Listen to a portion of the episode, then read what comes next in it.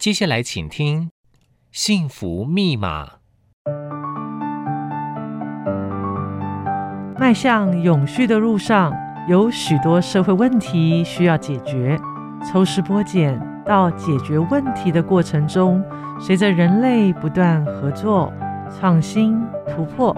相信世界便会发生无穷的变化。坐而言，不如起而行。让我们一起为更多生命、为更美好的世代开启幸福密码吧！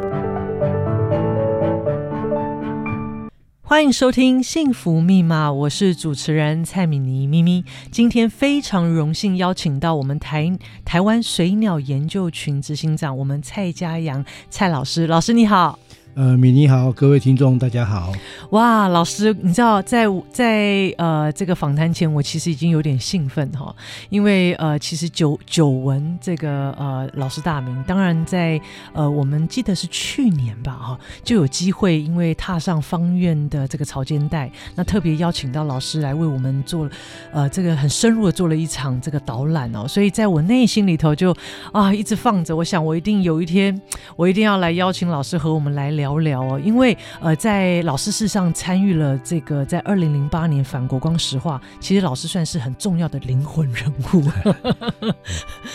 那那当然，我们反国光石化其实呃这个历程呢、哦，有非常多的分享哦，然后也很老师在这个过程里头亲力亲为，所以我很好奇是说，呃，当时是什么样的动力让老师毅然决然，其实是挺身而出，而而这件事件虽然事隔到现在有一段时间了，就是说。呃，这个决定对老师的生命或生活是否带来一个很重大的影响跟改变？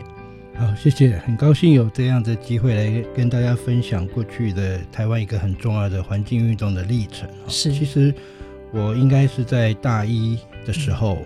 就受到陈玉峰老师他的生态的启蒙，因为我是、啊、本来我是要研究天文的，我不是 不是要研究生态的，是，结果就。突然修了生物系的一门课，叫《国家公园概论》，然后那时候哇，对陈玉凤老师他们对台湾土地生命的热爱，然后实际的行动去守护这片土地，然后就觉得好感动，我就觉得嗯，生态是非常直接有效的这个保护环境的一个工作，所以我在大一下大二的时候就开始就是。往生态的研究方方向，那那时候在彰化海岸有一些开发案，比如说像彰滨工业区啊、乐色掩埋场，是是。那时候我就受到那个海岸丰富生命力的感动。那时候有三千多只大勺鱼，那是大型的鱼科，一只这么大只，六十几公分，哇！三千多只飞起来，整片天空都是鸟，哇！所以那时候就觉得说啊，这么珍贵。这么震撼的这个生态都没有人了解，没有人去做研究，嗯、然后就被开发破坏。那时候我就觉得很难过。是，所以其实从我一九八八年啊就已经下定决心说，我要好好的来研究守护这片湿地。因为当时我是大学生、研究生，我看着那些做决策的大人们是要去开发填海造陆，然后去破坏这些那么珍贵的湿地，可是我那时候无能为力。是是，所以我就想说，我要好好的。把自己的能力建构起来，嗯、然后后来去英国念完博士回来，把整个海岸生态的这些研究的，就是整个重要性跟价值，我就摸得很透彻。这样子，我就建构我自己的能力。是以后如果遇到这样子的开发，我要站出来去阻挡它。结果就在二零零八年，二十年之后，国光石化落脚在彰化，那正好就。好像我过去的准备就是为了为了这一刻，为了打这场仗而而而这样努力出来的。是，所以其实参与国王石化这一场战役，并没有改变我生活，嗯，反而是我的生活过去就一直在准备的这样子。因为我们透过很坚实的研究的基础，然后在二十年，大家看到我在彰化的这些守护的这些行动。当国王石化落脚在彰化的时候，我就。大家看到我们在彰化耕耘这么久，当然大家很多就参与进来，是是，所以我觉得好像就是，呃，我的这是缘分安排。准备的这一这一场战役，是。嗯。嗯，所以我觉得这就是好像一个缘分，一个使命感。是是，哇！所以说，我想呃，因为我知道陈玉峰老师其实呃，就是说呃，在呃，譬如说柯金元导演的纪录片里头，其实也好几个篇幅也特别有谈到呃陈玉峰老师哦。那确实，我想呃，但我没有想到，原来陈玉峰老师跟呃蔡老师您的这个缘分这么深呢。对对对，我是。我上他第一堂课，眼泪是掉下来的。我以前没有对，我以前其实很瞧不起，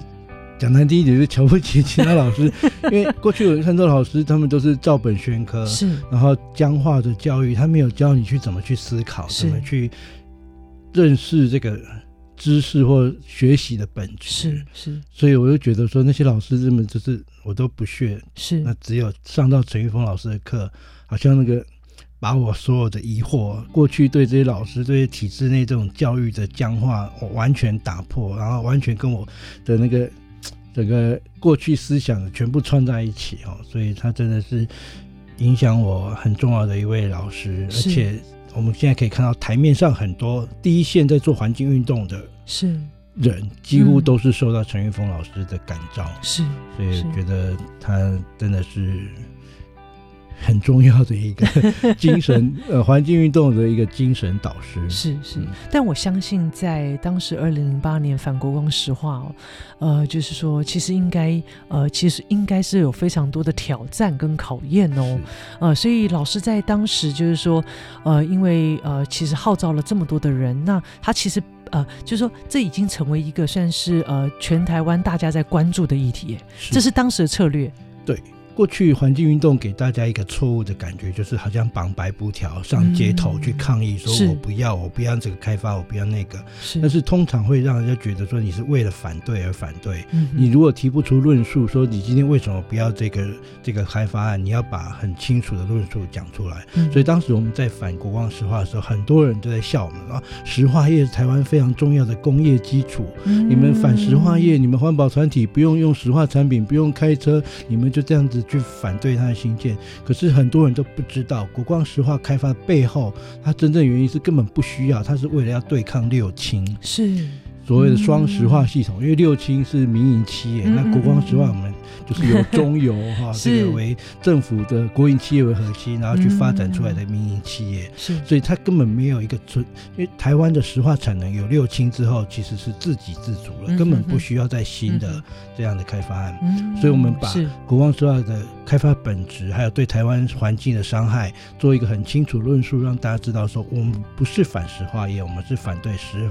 那个石化业的不当的扩张，是因为它的扩张会伤害到更多的台湾的环境、嗯、台湾的资源，甚至健康。所以我觉得我们用理性的论述，然后让大家来认同我们的理念。是，所以我想，就像刚刚老师谈到的哦，这二十年来的准备就是为了这一场战役哦，而且这一场战役不是只是，其实算是蛮关键性的，就是说能够更清楚的谈到，呃，就是我们为何反对哈。对。那我想那个也。也俨然，其实对于未来后续哦，许多的在环境议题上的许多的战役来讲，其实扮演着非常关键性的时刻。所以呃，为什么说老师是个灵魂性的人物？他不是只是这一场战役哦。我想，对于后续的后期这么多的在环境呃走上。走上不是只是走上街头，而是这些行动者来讲，我想，呃，其实是一个蛮重要的一个，呃，这个台对台湾来讲，其实是很重要一个环境运动的很重要的一个关键时间点。呃，其实老师从啊、就是说从反国光石化作为一个蛮重要的一个呃开始哈，那从零二零零八年一直到现在，其实台湾的这种环境议题，好、或者是因环环境跟经济哈两边在为了取得某种平衡，其实不很。呃呃，应该说，呃，一直都有许多的事件正在发生着哈。那所以这么多年来，当然您坚守在彰化，但不止，你持续关注是整体台湾哦。呃，不管是水鸟研究啦，或是海岸守护啊，所以二零零八年呃开始一直到现在，呃，有什么样的变化持续在发生，值得我们大家一起来关注的？是，呃，国光石化这个环境运动其实牵扯很广，是，是我原先。我不想把一个环境议题当做是地方的这种好像的事件，是，所以我们那时候把它变成一个全国性议题，而且高度拉到到总统级的这个关切。是，像当初我们就要到总统府去跟马英九做简报，是，然后邀请马英九到湿地，让他知道说，哦，原来现场是这样。因为过去很多的大的这些开发案，有决策能力的人有完全。不了解当地的现况，然后只听到下面的这个部会的一些意见或财团的声音，那真正在地的声音，通常有决策的人都是听不到的。是，是，所以我们就透过这样子由下而上，嗯，然后这个累积全民的这个力量哈。我们那时候发起了白海豚的湿地信托，然后让这个民民众呃人民的声音，最后让总统听到，因为后来要选。总统选举嘛，对，刚好那个时间点，对，那个二零一一、二零一二那个时间点，所以总统听到人民的声音，然后到现场去体验这个湿地生态重要性，最后认同我们的这个理念跟说法，是最最后由他宣布来停建国光石化。是，但是我觉得这样的一个过程还是不完美，因为这好像是。一样回到那个君主集权，然后皇帝上那个说国王皇帝说，呃，刀下留人，然后不开发。我觉得我们应该是透过法治，是透过大家理性的探讨，在环评会，在任何大家可以沟通的场合，我们去认定这个开发案到底台湾符不符合永续发展的需求。是，不能用意识形态说，我虽然很爱这片湿地，可是如果真的很需要。非开发不可，不开发台湾会有怎么样的一个影响？那我们也要怎么去找到平衡？是，然后大家可以共存。所以，也就是我一直认为，环境保护跟经济发展是不冲突的。嗯，冲突的是因为你没有经过沟通对话，大家一直坚持经济发展，就觉得我一定要开发；环境保护就是我什么都要保护下来，我什么都不能让你给被破坏。然后这样的对立反而制造成那种。环境保护是阻碍经济发展的绊脚石，我觉得这个观念是非常错的。是，因为我们没有好好的去沟通对话，嗯，所以很多案子其实是可以找到一个这个很好的平平衡，很好的一个解决方案。解决方案。所以，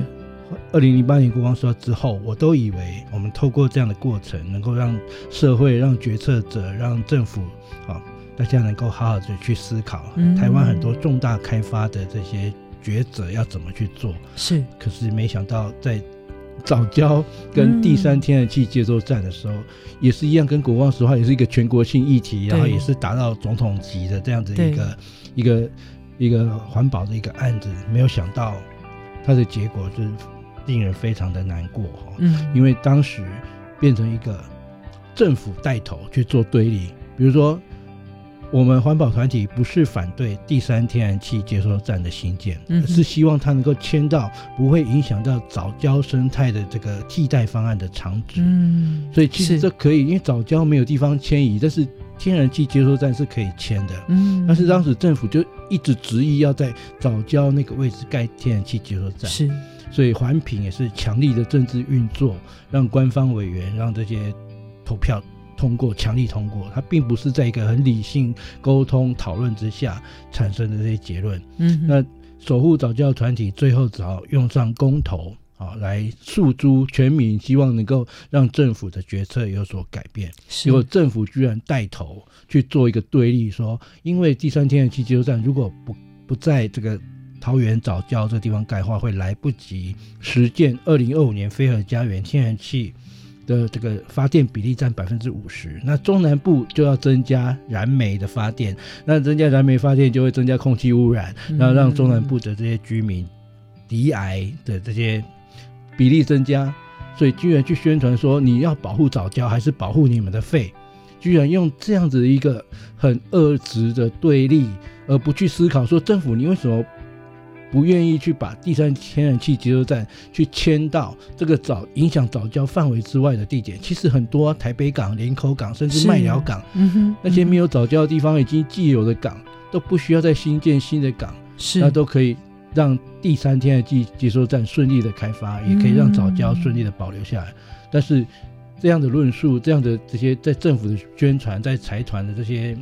置入性广告完全都不提，然后只说哦，我这边盖了以后会对我们的这个非核家园，对我们的这些呃电力转型是有帮，能源转型是有帮助的。可是一直在模糊焦点，然后把环保团体说你们就是爱早教，你们就是不不顾人民的这个健康，所以这样子非理性，而且是那种很多我们在反国光石化的时候有一个好处，嗯，就是国民党执政。那时候大家都在骂国民党，反正做做什么事情都会错，只有骂国民党、骂马英九是没有不会错的哈。那现在换成民进党执政，那民进党过去就是跟环保团体、跟农民、跟劳工团体大家站在一起，所以大家都会认为说，民进党执政、本土执政就会爱乡土，就会更环保。其实结果是一样的，在所以。过去在反国光石化的时候，其实很多人把环境运动当政治运动在做。嗯，那当民进党执政，很多过去参与环保运动的，都不愿意进来参与，甚至站在对立面来质疑我们守护早教的这边的环保团体，说你们怎么可以这样子啊？为了你们的这个早教，然后去牺牲飞核家园的这个时辰跟目标，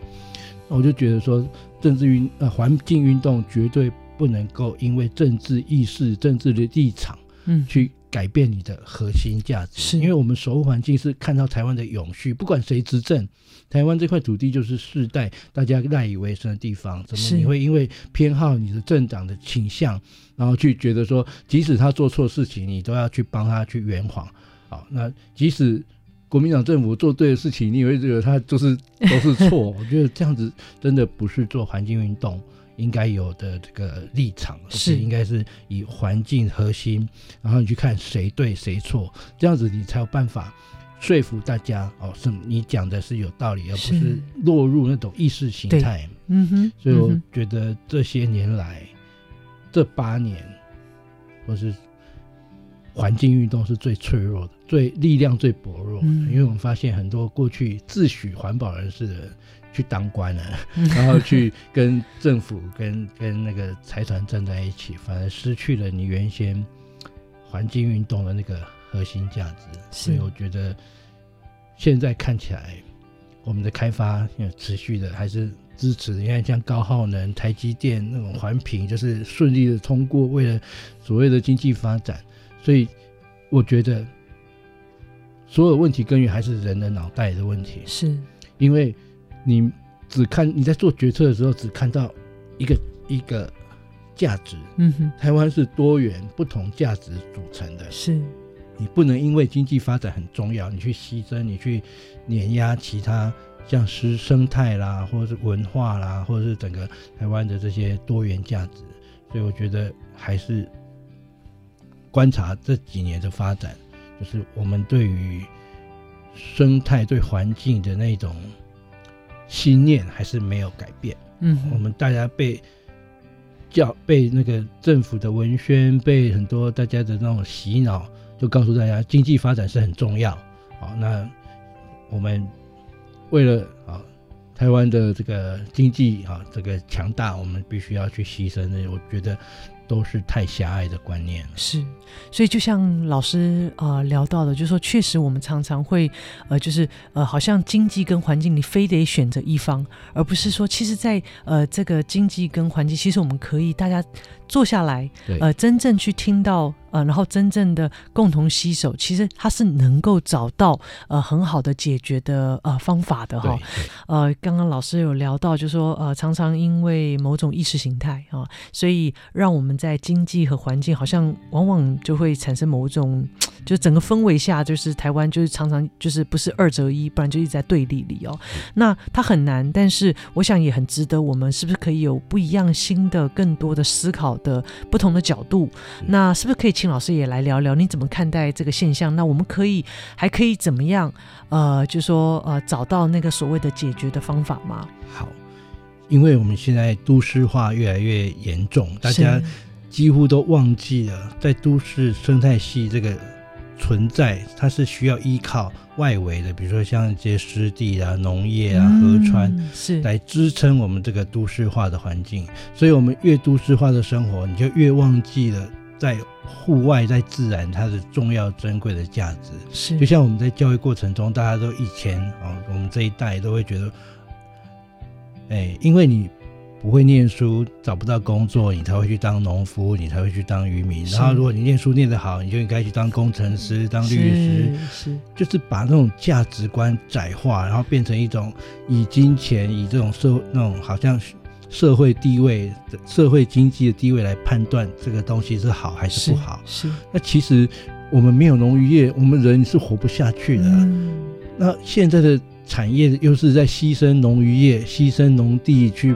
破坏湿地、破坏生态，去成就工业。工业缺水，就是工业用水优先，然后农农业就休耕。所以我们开始去那个。忘记那个本在哪里了。是我们只在追求末端的金钱的价值，可是你却忘记支撑这个社会的安定、这个环境的稳定，是有大家多元不同的生态系统互相支撑所来的。对，所以我觉得我们疏离了自然太久，我们忘记了在这个台湾这么美丽，或者是世界上这样子多元价值的情况之下，你就你的价值观被窄化，就很容易被洗脑。是说哦，就是。经济发展很重要，如果没有这个就业机会，没有这个 赚钱，我们都活不下去。问题是，你赚到钱，粮食买不到。空气是污染的，水是肮脏的，我们赚这个钱有没有意义呢？嗯，所以我是说，还是要回归哈。我所以，我鼓励各位听众有机会哈，用心去体会都市外的这些美丽的生物啊，山川河流。嗯、你要了解台湾之所以我们之所以能够稳定生活在在这个地方，在都市的生活，其实是外面的生态系统来供应这个。都市生态系的，所以人不是唯一独立的存在，我们必须要把我们的这个。不要以人的私心、自私的核心说哦，人就决定我要这个要那个。你要去多思考不同多元价值的存在，这样子我们才能够真正的达到所谓的永续的目的。嗯、是哇，老师，呃，我想刚刚老师就谈呃，非常的触动哦。那因为你知道，老师就像我有时候感触也有一点深哦，就是说，你看在这个时代，其实我们有非常多的这种环境资讯哇，都告诉我们应该要怎么做啊。然后呃，现在会面临到什么样的问题？可是问题是，你知道，老师，这个你就会发现，那破坏的速度快到哦，其实跟我们在呼吁哦，或者是要想要富裕哦，的的速度不成正比哦。那老师怎么看这个现象呢？其实我觉得比较悲哀的，就是说我们很会去设定一些高远的目标，比如说什么 SDG 啊，你听到什么 CSR 啊，什么碳权交易啊，好像我们很想努力的去。做一些善的事情，但是这些所谓的目标，我觉得它背后目的就是要让这个开发可以顺利的完成。因为你设定的目标还有什么？我们最近有讲到什么社会环境检核，呃，嗯、社会环境检核的机制。我对一个开发案，我们要怎么样去去稽核，去让它更。后来发现很多都是做表面的，而且是虚假的。所以当政府或者是某些啊，这些企业它去设定这个目标，可是它没有一个心心念的价值，没有真正的去调整、去改变。你只是为了开发的目的去做这样的好像友善地球的事情，那我觉得这个其实是很假的，而且啊，就像好像这样你就被漂绿了。本来你是高耗能产业，明明是什么什么水泥业、石化业这些，他们现在都开始做环保了。啊那你们有没有放弃你们原来这种高高耗能、高污染产业，真正的去为地球、为生态环境做事？所以我觉得这种包装、这种企业形象的这种假象，很容易让社会大众去降低戒心。嗯，所以我觉得还是要从下而上，大家能够调整这些价值观，然后慢慢的透过消费的行为，或者是那个公民社会公民的意识判断对错。然后让政府知道你的你人民的想法，你应该做什么样的决策，这样子才不会又被从上而下是去做一些决定。所以我常常觉得说，即使我们人民有百分之九十九都愿意做很友善环境、爱地球、减速减碳，但是只要百分之一有决策能力的人去做了错的决策，那会扭抹杀百分之九十九的努力。我们为了减碳骑脚踏车。这个少开冷气，嗯、结果你开发了一个大的这个高污高耗能的产业，那不是我们的努力全部都被抹杀了吗？嗯，所以我觉得这还是要从下而上。当我们很认清楚我们要的目标，我们去影响决策，透过消费行为，透过公民的力量，这样子才是真正，而不是从上而下是去做一些表面不是呃浮华的这些目标，然后让大家觉得哇，好像你们做的很好，其实我觉得都是。假象，嗯，不过老师呃刚刚谈到很重要，就是说如果呃公民呃没。就是公民的意识，如果对于环保意识其实是呃是清楚的，那这时候就可以大家就可以一起来监督跟守护哦。那但是往往就是说呃，当然我们也知道，其实还有一段路要走哦。那所以像就像刚刚老师谈到说，我们呃是不是呃可以稍微跳脱一下这个都市化开发以外，我们真正要跟这个自然产生连接。对。那我们也应该真正的呃，就是从我们自己生活跟生命当中来落实起，就算是一个小小消费行为，它其实。都足以改变哦。那当然，这个所谓的公民素养，我是不是可以再延伸一下？老师刚刚聊到，就是说，呃，以老师这样子看，因为从您看零八年一直走到现在，观察到整个台湾，呃，就是说，本来期待二零零八可能，呃，因这场反国光石化可以带来这个影响，是希望可以作为一种警醒哦。哎，结果，呃，可能因为早教事件，可能又让老师再一次观察到，或许我们高估了整个台湾在面对这个环境，呃，议题里头，就是说大家的一些公民素养的，呃，这个部分。呃，我们现在一直强调民主，可是我觉得民主。还不如公民社会，嗯，就是民主社会的真正能够展现出来，还是要有公民意识、公民社会的基础。是，比如说前年我们有四个公投议题，其中早教就是公投的这个题目之一。是，但是结果。我们发现台湾离公民社会非常遥远，是因为仍然是两党对决，四个同意，四个不同意，你支持谁？你就 大家完全没有办法去思考四个不同公投议题背后的到底真正要探讨的是什么，就是最后还是沦为对立哈。所以我觉得要建立公民社会比民主社会更重要，因为民主社会是投票，人多的不一定对，人云亦云。是，是当我们知道什么是对，什么是错，那就是。透过逻辑，透过核心价值的建立，我们来判断这件事情是对是错，是而不是用意识形态。你喜欢哪个政党，哪个政治人物叫你投什么票，你就这样投。那这不是真的民主，这也离公民社会非常遥远。是，所以我强调是说，我们要先建立对这个核心价值的建立。什么是核心价值？就是。普世价值，比如说联合国大家签订的气候变迁公约，这是不是对的？嗯，湿地保护公约、生物多样性公约，这些大家认共同认定的这个标准、这个价值，我们要去遵守。任何违背这些大家认同的这个核心价值的时候，那你的。立论就是错的，你的利润一开始是错的，你最后的结果也是错的。是，所以当我们认同认同啊，比如气候变迁、生物多样性、湿地保育这些很重要，人权对不对？这这些公约都是大家认同的价值观。嗯所以以这个价值观为基础去推演出来的，哎，这个石化要不要开发？这个早教跟天然气接收站，我们怎么去找到平衡平衡点？好，这样子的基础对的话。最后推出来的结果才会是对的，嗯，所以我们都很缺乏对一个核心价值的建立，我们通常都被意识形态所左右，是是，那这样子你会失去判断是非对错的能力，嗯哼，所以我觉得我们在教育的过程中非常缺乏思考、判断对错的这样，就是。老师告诉你，你就是接受教科书里面有写的，你就相信它是对的，是，所以我觉得我们就是太缺乏这种。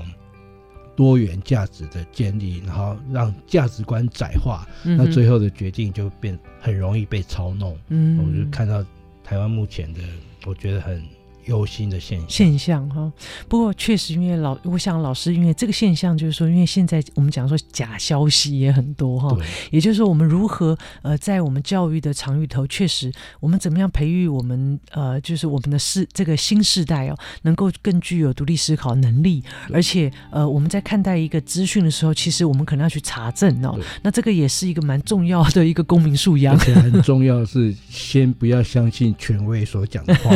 你要先。抱持任何的呃呃质疑，然后去慢慢去检验，这样子得到你的观察的结果，而不是一开始哦，你相信某个人讲话，某某大师、某某什么教授、大教授讲的，他讲的有时候不一定是对。这个各位听众朋友，如果你可以看到老师的表情，老师其实是很 你知道有点激动的。我想，呃，这个呃这个过程里头，因为。呃，身历在其境，然后又这么多年来一直持续在关注我，所以心里头会着急哦。那当然，呃，这么多年下来，我想老师应该有许多让老师觉得很深刻的故事哦，是不是也可以？而且影响着老师，是不是老师也可以来跟我们分享一下？是是，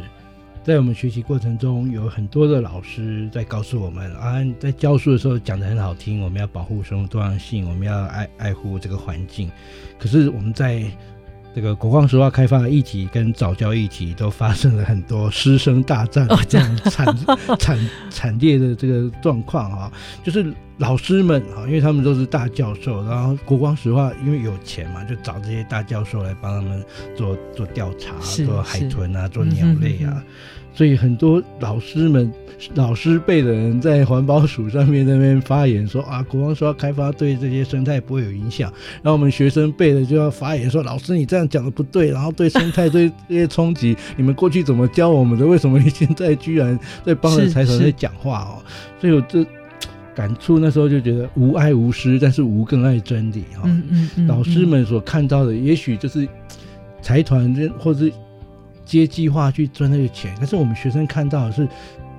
永续的发展和核心价值环境的重要性。甚至我在一次的野外调查遇到一个鸟类学的前辈，是。老师的前那个我的老师哈，他居然跟我讲，因为他帮国光石化做鸟类调查，他居然跟我讲啊，蔡家阳啊，你没有用啊，这是国家重大开发哈，你们就凭你们几个小毛头，怎么可能去改变这个决策？你们就是狗吠火车哦！嗯、我当时听得很难过。我的老师居然用这样的观念去在跟下一辈的学生，这种好像没有希望。反正我们就是听政府的，政府的权力那么大，你们是改变不了。嗯，所以我当下就下定决心，我一定要不管怎么样，我一定要尽到这个努力。我即使战到最后一兵一卒，我都要坚持我的理念啊！是即使输了，我都觉得我努力过，嗯、我绝对不会。嗯、所以我在当老师以后，我绝对不会去跟学生讲啊，你没有用啦，那个不用做啊，没，我都会鼓励他，每一个人朝着每一个目标去前进，总有会成功的一天。嗯嗯，嗯，哇哇，我听了我都 所以我觉得当时也是很难过，就是说，对，为什么很多都是这样一直在发生？是是，是，所以我才会说不要相信权威。嗯嗯，才会有那种很深刻，因为我们过去就是这样子，学生在在这个开会场合去跟老师辩论的哈，所以有时候觉得，我想那对我可以见得那个世代哦，在那样子的世代之后，嗯、呃，我我想呃，但也要很感谢，就是说在就是说呃，老师们你们这一就是说这就是说算是学生代在当时哦，那其实也我觉得也是一个呃另外一股力量。对，啊、呃，开始也这样也才有办法，呃，就是带来那么大的一个影响跟翻转的可能、啊。对，真理是可以检验的哈，所以我也常常跟学生讲，你也要检验我今天所讲的话，我今天讲的话，让你们来验证，说到底日后我的价值、我的理念啊，你们可以一样可以来检验我。是，这才是一个理性思辨，是、哦，不是为了意识形态，不是你因为你尊敬谁、尊重谁，你就相信他讲话都是对是。是，所以，所以我想，老师就是说，呃，我们在呃，因为你看走过这么多年下来，那我们如何一起来落实所谓的呃这个永续社会哦，尤其守护这个永续的这个价值这么重要的一个核心。那当然，很多人会去谈到什么是永续啊？是，很多人都不了解永续的意义，哈。那也有很多人跟我讲说，你们就是强调环保，好像环保就是什么都不要做，简约的生活，节能减碳。其实环保不是回去过原始人生活，不是去烧蜡烛、点柴火，不用电，这叫做环保，而是永续是满足我们现在的需求。比如说，我们现在电够不够？够，我们的路也很多，我们的交通都很方便，我们这些一切的物资都很够了。你不要因为想要赚更多的钱，去开发更多的电厂，更更多的这个这个高耗能的产业，更多的石化厂。因为你我们现在已经够了，我们不是那种经济很然后生活很困苦，然后需要经济发展，我们已经发展到一个相对的程度了。所以永续发展在联合国的定义叫做已经满足我们现在的需求了。你就不要因为过多过度的需求去掠夺，因为你。增加新的开发是不是要消耗湿地？对，自然环境可能污染空气，可能消耗更多的水。那你现在把这些资源都消耗掉，下一代人就没有，就失去了使用这些资源的权利了。是，所以永续就是说，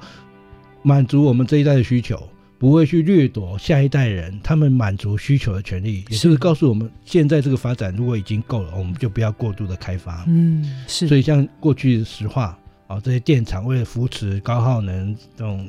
产业，我们就一直去扩充电厂。然后现在你可以看绿能当道啊，不要火力，不要核能，我们就要绿电。好，绿电是一个很重要价值，可是湿地那个农渔产业，你看现在绿电去铺了，就湿地盖了。那个农地也盖了，是，然后余温也去填掉，对，去盖这种养水种电、鱼电共生，甚至有一些文化资产，那个房子也砍，那个拆掉山坡地砍掉，去种绿电，那就是你把绿电当成唯一的价值，然后去碾压其他的。那我们台湾这块土地，我们有这么多空间可以去发展绿电吗？因为绿电很耗空间的资源。嗯那个太阳能板面积要很大，而且台湾的土地这么珍贵，这么珍贵的土地，我们真的适合这种地面型的吗？所以你看，现在政府在推动，完全是不顾台湾土台湾的环境的特性，是只为了一个价值，然后去碾压其他的价值。我就觉得这样就叫不永续。是是，所以我们要了解，我们现在要回归到。台湾土地的价值，我们的产业的发展，我们到底适不适合去跟国际做那种大的产业竞赛、嗯、耗能的竞赛？台湾没有这个条件，我们应该找到适合台湾发展的方向。中小企业、高附加价值的这些智慧文文化的创意的东西，或者是高优质的农渔产品，生产好吃的这些农渔产品、水果啊，外销到全世界，我觉得这才是符合台湾的。生态多样性，台湾土地的特性该去发展的，而不是像大家讲的护国神山，我们就是要发展这些晶圆面板，这些东西我们不能吃啊。当你钱被这些财团赚走，可是大部分人去失去了我们生存的权利，那这这叫做环境的不公义。是，所以我就认为，如果大家没有好好去思考环境的本质，那没有公民社会。的基础就不会有公平正义的社会，嗯，那一直都被剥削，一直都被这种控制住，然后让我们人民没有办法真正的去思考我们的未来，嗯，所以我觉得永续发展的背后要有公民的意识基础，然后家大家好好的去思考台湾的路要怎么走，这样子你的投票你会选出适当的政治人物，然后做出对的决策，这样子才能够。安居乐业，嗯，是，所以刚刚老师也谈到，到底呃何谓这个永续的这个意义哦？那当然就是说，那我们接下来大家要如何来落实这个永续社会，很重要，还是来自于我们公民意识，呃，如何先建立起一个公民的社会？那呃，我想我们在有许多呃，我们讲普世的核心价值，那我们应该要更呃，我想对于所有听众朋友来讲，我就是说不要小看我们每一个人的这份力量哦，是那是一起来守。保护这个核心的这样子的一个价值，它其实因为我们不是为了我们自己，我们也在为我们下一代哦。那当然，呃，就是说老我我想，呃，这一路走来，一定有非常多呃具有启发或者醒思的，呃，不管是呃呃呃。呃呃，这个一段话，或者是就像老师，你看陈玉峰老师，呃，在你大一这个年纪，哇，没想到因为一堂课而深深的影响着老师。你看，老师你也在推动下一个世代哈、哦，所以我想，呃，老师能够经呃能够你看一路走来，那么那么坚守在这样子的一个呃这个岗位上哈、哦，一起在看护着整个台湾的环境哦。呃，最后我也想要请老师来聊一聊，嗯，和我们听众朋友互勉之。好。我有一句一句话，希望跟各位听众分享哈，就是一个国家的强大，我们都认为以前是看经济力 GDP，是还有一个那么经济有多强，所以一个国家的强大不应该去看它的经济力有多强，是而是要看它的 NGO。所谓的 NGO 的力量有多强，嗯、才是这个国家力量的展现。嗯、NGO 就是非政府组织，嗯、每一个非政府组织，比如说环保团体、农民、劳工团体，啊，他们都是依照他们自己的核心价值。环保团体就是要守护这个环境，是所以 NGO 的强大，它可以带动一个中间的力量，更是是一种呃坚守呃是非判断对错的一个一个核心团体。那它可以突破。由上而下的那种洗脑文宣，然后让这个 NGO 团体更有力量去告诉大家什么是对的，什么是错的。是，所以我觉得一个国家强大要看非政府组织在这个社会所扮演的力量有多强，这个国家这个才会强大。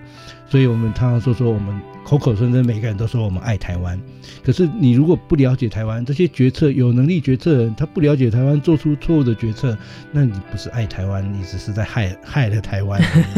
所以我希望呃大家好好的去重新的认识台湾这块土地这个环境，然后有时间多到户外去欣赏、去体会啊，把人的从高的那种自我的价值。降到跟生态、跟环境、跟物种一样的角度来看待这块土地，你了解这块土地，你才真正是爱台湾。哇，太棒！我想，呃，今天非常的荣幸，而且非常的呃，很真的很很感动，就是说有这个机会邀请到呃蔡老师哦，因为我想呃一路走来哦，就是说不是。呃，我想绝对不是三言两语能够去描绘，因为这里头呃要走在前头哈，带头就是呃一起呃在对抗一股力量，那个其实要面其实要面临很多的压力哦。那也很感恩老师在你的生命里头，呃，让你的你生命其实是奉献在